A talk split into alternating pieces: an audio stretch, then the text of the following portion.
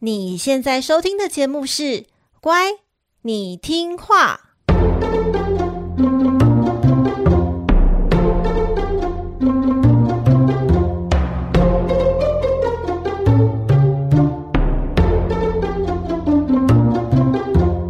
每集介绍一则故事加一幅名画，从故事的关键找出欣赏艺术的线索。只要听懂故事，就能够看懂名画。现在跟着我们一起乖乖听话。大家好，我是葵花子，我是米奇，欢迎收听《乖，你听话》。每集介绍一则故事加一幅名画，希望你听懂故事就能够看懂名画。节目开始前呢，我们要先来推荐一本时报出版社的新书《胆小别看画三》。藏在传世名画里，令人细思极恐的故事，到底有多恐怖啊？胆小别看画呢，是由日本艺术史畅销书作家中野金子老师所撰写的艺术故事系列。今年年初呢，曾向大家介绍过第二集，最近出版的第三集呢，同样精选二十二幅西洋经典名画，带大家解读啊画面背后隐藏的人性黑暗恐怖故事。这个书中呢，有收录几则故事哦，我们也曾经在节目中和大家分享过，像是那个希腊神话的蛇发女妖梅杜莎，还有伊卡洛斯的坠落等。但中野老师选择不同的画作，从不同的角度切入，揭开这些名画不为人知的阴暗面。其中呢，最让我惊讶的一幅画，就是我们在第一集节目介绍过的波提切利《维纳斯的诞生》，诶，居然有被收录在《胆小别看画三》呢！看到目录时哦，我还诶的好大一声，赶快把书打开来看看，我是不是错过了什么维纳斯的恐怖八卦？真的是非常有趣哦！如果你喜欢八卦的神秘的艺术故事，这本书哦，就强烈推荐给你。胆小别看画三已经在各大书店上架喽。时报出版社啊，对我们大家非常好，所以这次一样提供两本新书给小乖乖抽奖。抽奖活动已经在乖你听话的 IG 开跑了。喜欢这本书的朋友，欢迎你赶快到我们乖你听话的 IG 参加抽奖活动，或是直接买一本回家阅读喽。感觉可以进行一个充满艺术气质又很恐怖的恐怖体验。很少有艺术故事是适合在深夜的时候看的，就是这一本很适合。你确定是适合还是不适合？就深夜很有这种艺术，很有恐怖的。你看，又害怕，然后又有美丽的画作，不觉得很棒吗？哦，一种用书为载体的恐怖片，对，一种冲突的美感。我刚刚拿到书啊，觉得里面很多画面真的是你一般来看觉得没有什么特别。但是看了老师在书里写的解释之后，嗯，你想一想，那后面的含义是蛮恐怖的。所以出版社这一次的标题名称，我觉得也下得还不错，它就叫做“细思极恐”，就是你只要再进一步的仔细的去思考，你那个背脊就会开始渐渐的发凉。真的，你知道还有什么是细思极恐的吗？什么？就是摩西，摩西。摩西的一生分了一个三大阶段，还是没办法进到迦南地，这也是一个细思极恐的故事。你就说他努力了一百二十年，因为他一百二十岁过世嘛，对，他没有办法进入迦南地。对，你看他的人生三阶段哦，他花了四十年当埃及的王子，再花了四十年在米店，因为杀害了他呃埃及人嘛，所以在逃亡。后面又花了四十年出埃及，在整个旷野里面流浪，要去到迦南，还是没办法进去欸。上集节目的故事尾声，我们讲到了八十岁的摩西带领了两百多万的以色列人穿越红海，正式脱离埃及法老的掌控，往上帝赐予他们的迦南前进。返乡这样漫漫长路，他们又会遇到什么样的挑战呢？脱离埃及军队追杀的以色列人哦，以为光明的未来就在不远处，他们欢欣鼓舞，继续的往前走。但很快的，他们就遇到了挫折。前往迦南的路上，目光所及尽是寸草不生的旷野。以色列人啊，人多口杂，于是开始有人唱衰哭腰，大肆抱怨旅途艰难啊，我不如回去埃及当奴隶还比较快活。那这个众人呢，就抱怨东抱怨西。摩西和他哥哥亚伦啊，倍感情勒压力。没想到到了晚上。铺天盖地的鹌鹑飞来，乖乖的让众人来烤这个小鸟肉吃。然后到了隔天早上呢，营地周围的地面出现了有如白霜的小圆物，这种小圆物呢叫做玛瑙，它的滋味啊就像掺了蜂蜜的薄饼一样好吃。这些从天而降的食物呢，是上帝为众人准备的粮食。上帝真的很 nice 诶，因为这种无条件供餐的好康持续了四十年，直到以色列人进入迦南才停止。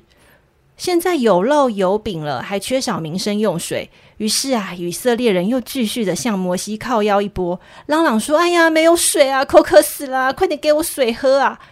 于是呢，摩西就在上帝的指示下，用他那一只 magic 手杖来敲击岩石，来流出水源，解决了这个口渴问题。我真的觉得，就是你看，晚上有烤鸡吃。然后呢，白天又有甜饼吃，然后现在又有无尽的水源，真的是好会草的孩子有糖吃诶。而且他完全还有一个不怕迷路的一个设定诶，就白天有云柱，晚上有火柱，就是我知道要往哪里去，我要吃要喝都有，我只是只差没有玩而已了。那摩西呢，带领以色列人进入旷野三个月后呢，他们走到了西奈山。上帝呢，在西奈山降下闪电啊、雷鸣、密云，还有火焰等等，整座山啊，仿佛火山爆发一样。这种自然奇观吓到了所有的以色列人。上帝指明摩西爬上西奈山的高峰，并且亲自用手指将法律条文写在两块石板上。这是上帝与以色列人正式立约的典章规范，当中首要的十条规定。就称为摩西十诫。这个摩西十诫呢，它在各教派的内容稍微有一点差异，但最主要的内容是一致的，包含不可信仰别神，就是上帝以外的神，不可以拜偶像。偶像不是说现在那个唱歌跳舞的偶像，是说哦，我要拜一个呃形象，然后当做是神，这个叫偶像。然后不可滥用上帝的名，要尊敬父母。不可谋杀，不可奸淫，不可偷盗，不可作假见证，不可贪恋别人的妻子和财产。我在想说，那个时候人到底是多常在贪恋别人的妻子，要把它写在 要特别写，对，要特别写在对啊，是多常在贪恋别人呢、啊？摩西呢，在西奈山领受上帝的教诲，整整四十天。在山下等候的以色列人渐渐失去了耐心，他们非常害怕摩西就这么弃他们而去，因此惶惶不安呐、啊，没有安全感。他们极度需要精神上的依靠，因此不断要求啊，不断逼迫摩西的哥哥亚伦，让他们做出可以让他们膜拜的神像。亚伦呢，他在当时的职务是大祭司。就是古以色列人的第一位大祭司，也是这个职位的创始人。那为什么有这样的一个祭司呢？就是以色列人其实需要一个代表来跟神做互动嘛。那亚伦，因为大家还记得吗？上帝说他能言善道，让他来当代言人好了，所以亚伦就担任了这样的一个祭司。那亚伦呢，在众人不断的威逼之下呢，他只好收集众人身上的金饰，还有金耳环，然后用这些金子呢，铸造一只小牛的雕像。大伙呢，就将这只金牛犊当成带领他们出埃及的神，大家欢欣快乐的膜拜着。可是亚伦他作为就是大家的祭司，他为什么会想要就是答应铸造这个金牛犊呢？因为他也有就是比较。呃，见证过上帝的神迹了。照理来说，他应该要制止大家不要做这件事吧？嗯，这个我在查资料的时候啊，我觉得犹太教的说明还蛮能说服我的。就是众人在焦虑，怕说，哎，摩西是不是不会回来啊？我们要被抛弃呀，惊慌失措的时候，他们就回想起以前在埃及有祭拜神的这个经验嘛，他们就想要赶快找到一个神来取代，来带领他们，就前往下一个阶段。那他们就找了另外一个祭司，就是亚伦的侄子，然后找了这个祭司讲了他们的一些想法，他们想要这样子做。那这个亚伦的侄子当然非常反对，还斥责众人一番。结果众人因为太想要创造神像了，就把侄子给杀死了。所以他们去找亚伦的时候，亚伦就发现说：“我不管说什么，怎么阻止这一批暴民，都没有办法阻挡他们。”那他相信摩西会回来，那是不是可以做点什么拖延到摩西回来的时候，然后又不至于让众人做了太可怕的恶行呢？如果亚伦也坚持坚守住，那以色列人就会把他也杀了嘛？那这样是不是上帝会给他们更大的惩罚？所以亚伦在担心之下就觉得好，那不然我让你们做一个小金牛犊，然后他搜集众人的耳环。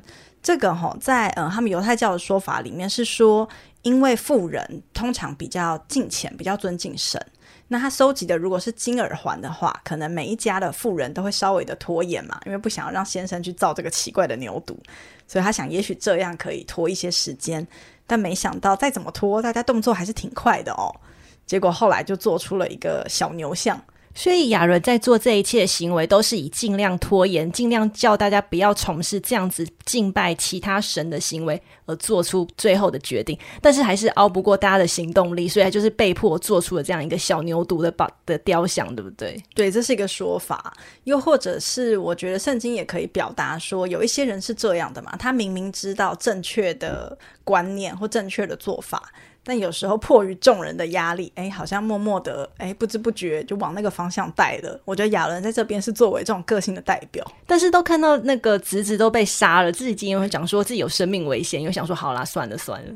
那那个摩西呢？他带着写有十诫的两块石板下山，就赫然发现他的以色列同胞们呢、竟然在营地中跳舞祭拜着这一只金牛犊。他想起刚刚上帝才告诫说。不可以信仰别神，不可以崇拜偶像，也不可以滥用上帝之名。他当场生气，他崩溃啊，用力摔破他手上那两块石板，然后就冲上去毁掉那座金牛犊。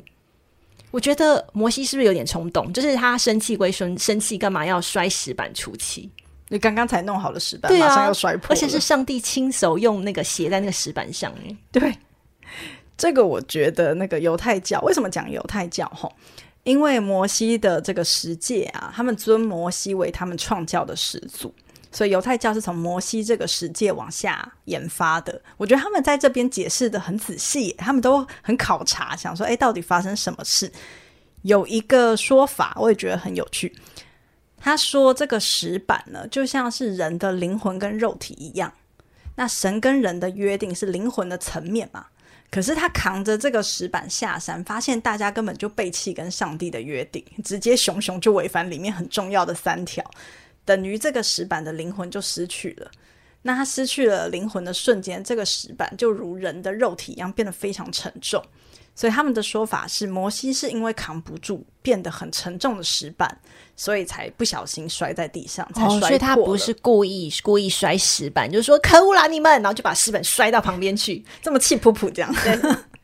或者是有一个说法，另一个说法是说，他看到百姓这样，然后因为他才刚拿着立的约回来嘛，那你已经立了约又犯这个罪，跟还没立这个约犯这个罪比起来，好像立了约在犯罪。比较危险一点，所以他就是觉得好，我们就毁约了，我就把石板摔碎。好，OK，我觉得摩西跟他哥哥亚伦就是尽心尽力的在为他的百姓们着想。对，但这一批百姓真的是很让人失望诶。对，所以呢，摩西面对眼前的乱象哦，他决定要清理门户。除了亚伦之外呢，他处决了大约三千名崇拜偶像的以色列人来立他的威信。同时呢，他祈求上帝不要放弃他们以色列人呐、于是上帝听到了他的祈求，吩咐摩西制作两块新的石板，再次的上西奈山领受十诫。这一次呢，摩西一样在山上停留了四十天，重新修上帝指导课程以及约柜的制作方式。约柜它又称为法柜。它是来放摩西得到的这两块石板的。其实法柜，呃，它的怎么制作啊？这个上帝有很明确的指示。然后它就是很漂亮，大约长一百多公分，宽六十几公分的这样的一个大小。那它放下来之后呢，其实它就放在一个制胜所里头。这个在神班的十诫之后啊，他对于人民应该怎么祭祀、怎么请求上帝的原谅，那祭祀该怎么去做，都有很详细的规范。所以，真的整个宗教哈的教义从这边就得到了很明确的一个说明。我之前有看过一部电影，应该很多就是跟我同年纪的孩孩子们都有看过，就是《法柜奇兵》。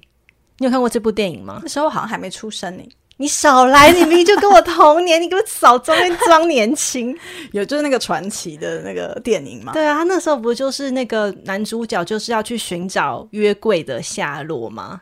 就都被视为一个宝藏。对，因为听就是他们在他们的眼中就是呃约柜在哪里，然后那里就会有神在那里，对不对？对，他作为神在人间的一种代表。但是现在约柜据说是下落不明，所以他成为考古探险学家一个嗯、呃、很想要解决的一个最大的谜团之一。对，没有找到。对，摩西上山呢，再次和上帝朝夕相处了四十天。当摩西下山时呢，他不知道啊，自己因为被神圣的光辉笼罩，所以他的脸面发光。这个脸面发光呢，还吓坏了所有的以色列同胞。如今呢，以色列人有食物、有饮水、有律法，但在旷野前进的路上呢，只要稍微一遇到不满足，就会永无止境的向摩西抱怨。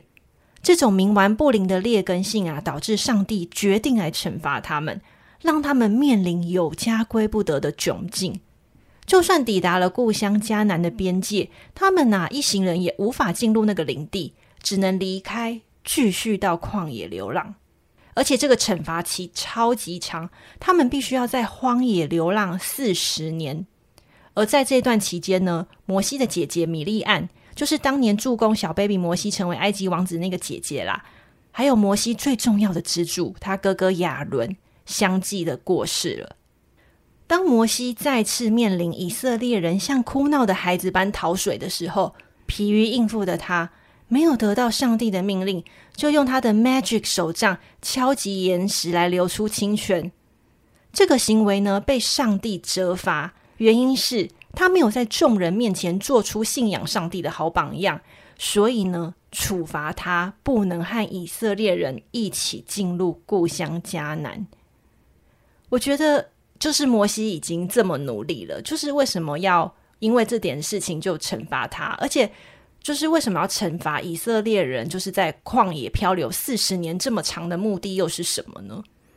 这个很特别，因为其实大家现在做现今的考古，就会发现，诶，你从埃及出来，然后要到迦南地，根本就很快啊，是一个十天的路程啊。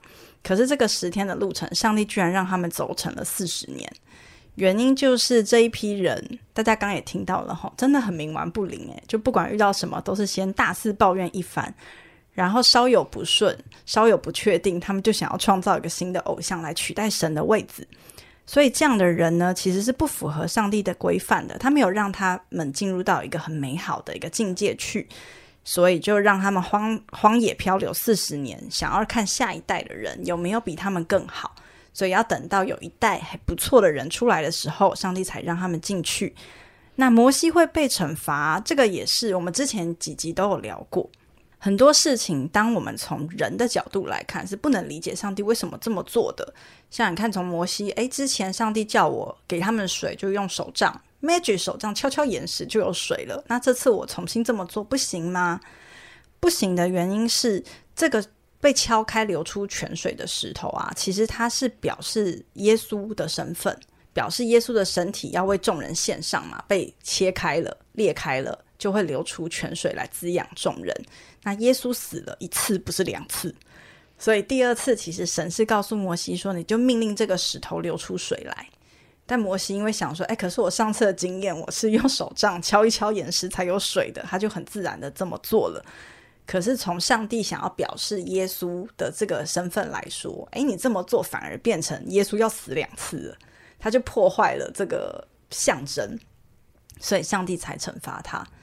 从摩西的角度可能会觉得有点衰啦，对。可是从上帝的角度，嗯，他很多东西都是考量到很后面、很后面的事情，所以才这么做的。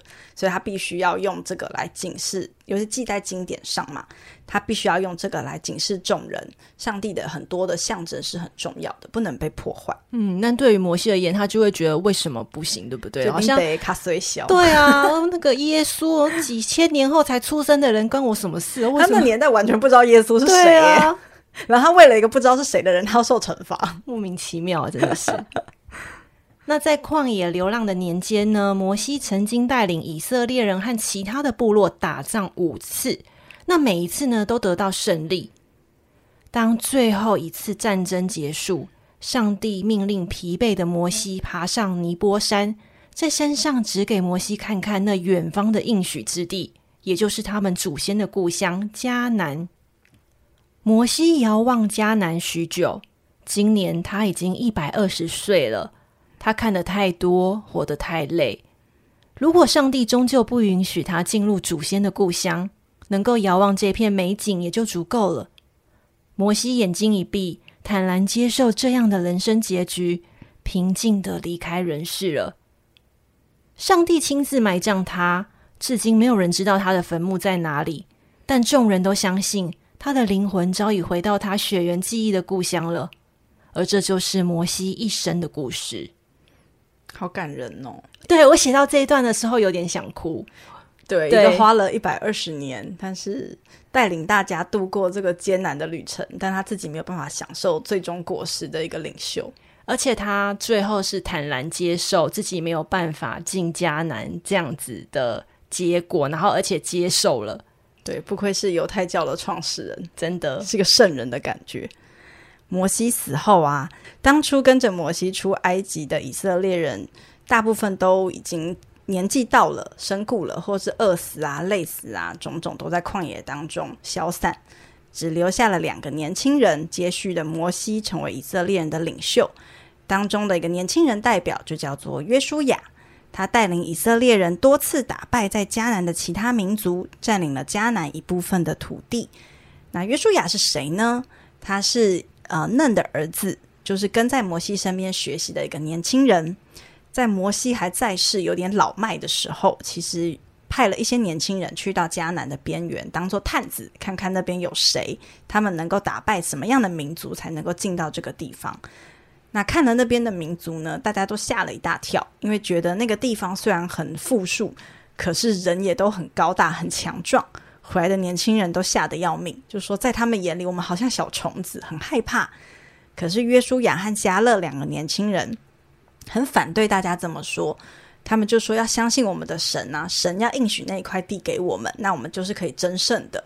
所以约书亚是一个呃带领接下来以色列人很重要的一个领袖。听起来非常的有行动力，而且非常的有勇气。大概也就是像他这种的人，才有资格继续接续摩西，然后带领以色列人真正的进入迦南，对不对？嗯，他是一个很棒的青年代表，不畏艰难，不畏强权。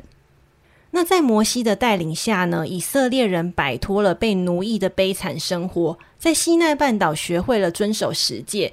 因此，在犹太教啊、基督教、伊斯兰教里，都被认为是极为重要的先知。我觉得摩西在带领以色列人要离开埃及，进入迦南这个过程呢，有点像是那个幼稚园老师在带着一群妈妈号的五岁幼童徒步环岛一周这样等级的挑战，真的是想到就觉得很辛苦。听起来我觉得好可怕哦，这个经验。如果是我，没办法撑过半天呢。对，但是人家做了四十年，真的是太强了，对啊，所以以他为主角创作的宗教绘画、雕塑，像是祭坛雕塑啊，或者是那个教堂建筑的装饰等等，它的数量非常非常的庞大。其中哦，摩西拿着十诫石板，更是重要的艺术主题，很常出现在教堂建筑物中。今天要带大家看的作品呢，来自尚帕涅的《摩西与十诫》。现在让我们打开 IG 一起欣赏吧。米奇小姐打开了吗？打开喽。菲利普·桑帕涅是十七世纪的巴洛克法国艺术家，以肖像画和宗教画闻名。他呢，就和我们上一集介绍过的普桑哦，是同一时期的画家。他大概小普桑八岁。他最大的赞助人之一就是法国皇太后玛丽·梅蒂奇。玛丽皇太后任命尚帕涅当她的第一位宫廷画师，并且影响他儿子国王路易十三，还有红衣主教黎塞留。你看，有皇太后、国王，还有红衣主教的委托，你可以想象他的艺术事业有在法国是发展的非常非常的迅速。感觉是完全有一个皇室跟教廷的推荐呢。如果他有履历表上面的话，他就会光是前面三个就是曾经为红衣主教、皇太后还有国王路易十三作画，这个家就大加分了，对不对？感觉他一生就不愁吃穿了。他真的是不愁吃穿哦，因为尚帕涅是当时炙手可热的肖像画家。他的顾客包含皇室成员、法国贵族、教宗、议员、建筑师及各方面知名的人士，几乎整个法国宫廷和中产阶级都快要被他画过一轮了。尚帕涅对法国艺术最重要的贡献，应该算是呃，一六四八年，就是在他四十六岁的时候，共同创办了皇家绘画与雕塑学院。这个学院呢，从十八世纪开始就成为法国最重要的艺术机构之一。从桑帕涅的作品哦，大致可以看出当时法国艺术的缩影。桑帕涅在艺术的表现形式上有一种古典还有克制的感觉。这个方面呢、可能是受到法国举国爱戴的古典主义画家普桑的影响。那他的用色呢，则是受到鲁本斯那种巴洛克浓重而且很明艳的色彩影响。他非常适当的平衡了两种风格。今天要介绍的这一幅作品《摩西与十诫》呢，在画面中你可以看到，他的左手拿着一根棍子，这个棍子啊就代表他的 magic 手杖；右手呢则是扶着他的十戒的石板。其实圣经并没有载明十戒石板的样式，所以早期的时候呢，被认为是长方形的样子。但是在近几个世纪以来哦，石板被普遍描绘圆顶矩形，就是上方是半圆形，然后下方是方形。尚帕涅与同时代的画家不同，他力求历史的真实性，所以呢，他在画中选择维持长方形石板的样式。根据早期基督教会的要求哦，这个十诫石板嘛，在故事中是说有两块吗？然后呢，一块的石板它刻有三条人与上帝相关的戒律，另外一块石板呢，则刻有七条人与邻居相关的法律。这一幅肖像宗教画呢，按照教会的所有要求，完整的描绘了摩西与十诫应该出现的所有元素。可是哦，如果你注意看这一幅画，看起来好像蛮普通的，就是呃一个老人，然后扶着一块石板，然后很就是静静的坐在画面中。可是如果你注意看的话，你会发现有一个很奇怪的地方，就是他头上有两个小东西吗？对，那个小小的东西看起来。有一点像是脚，就是它长了脚，可是有又一点像是带着那种萌萌的猫耳，对，比较像猫耳，好迷你哦。对，这个好像可爱。什么摩西在 cosplay 吗？摩西在万圣节？不是哦。其实哦，如果你在教堂的雕塑或者宗教画中哦，就看到一位他长得是正常长长相的老男人，可是他头上有长角角，那个不是魔鬼。大概有百分之七十八是我们的摩西先生，百分之七十八这么精准，不是百分之八十七吗？摩西之所以有这副怪模怪样，得归咎于圣经翻译的问题。我们刚在故事中有讲到嘛，摩西第二次带着石板下山时啊，他的脸不是因为和上帝朝夕相处而发光吗？发光呢，在原始圣经的希伯来文中哦，这个字单字有。三种解释，第一种解释呢，它是柱状放射的光，就是比较像是光束。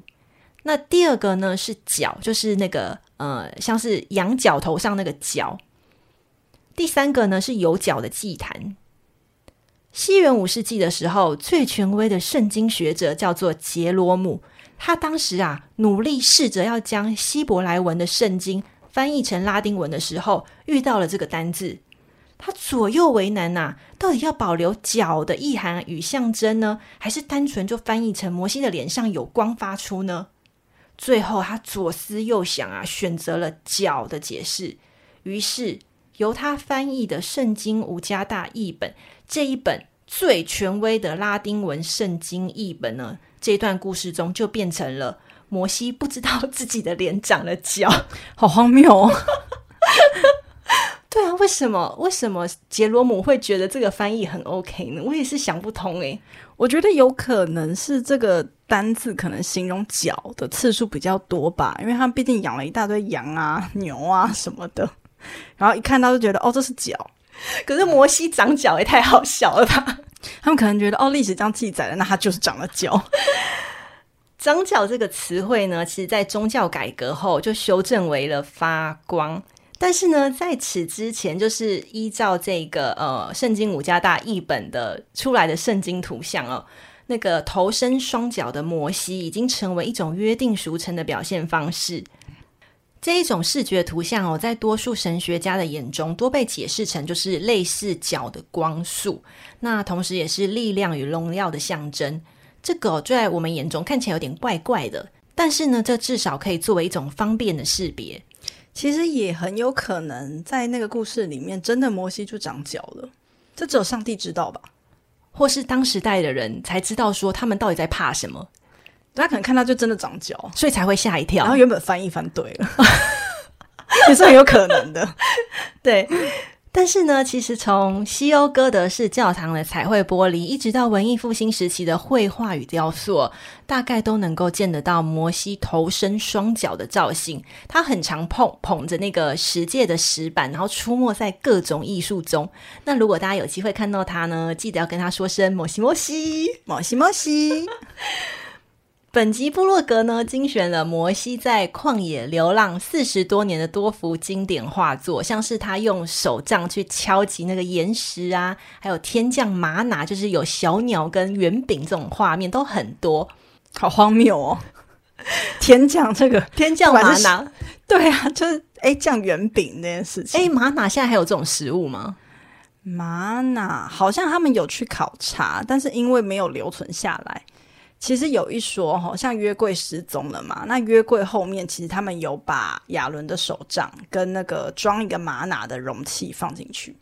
可是因为后来找到的时候有找到石板，但是没有找到另外这两个器具，所以就没有人看过玛瑙到底长什么样子。那所以大家现在要看玛瑙长什么样，好像去画中看吧。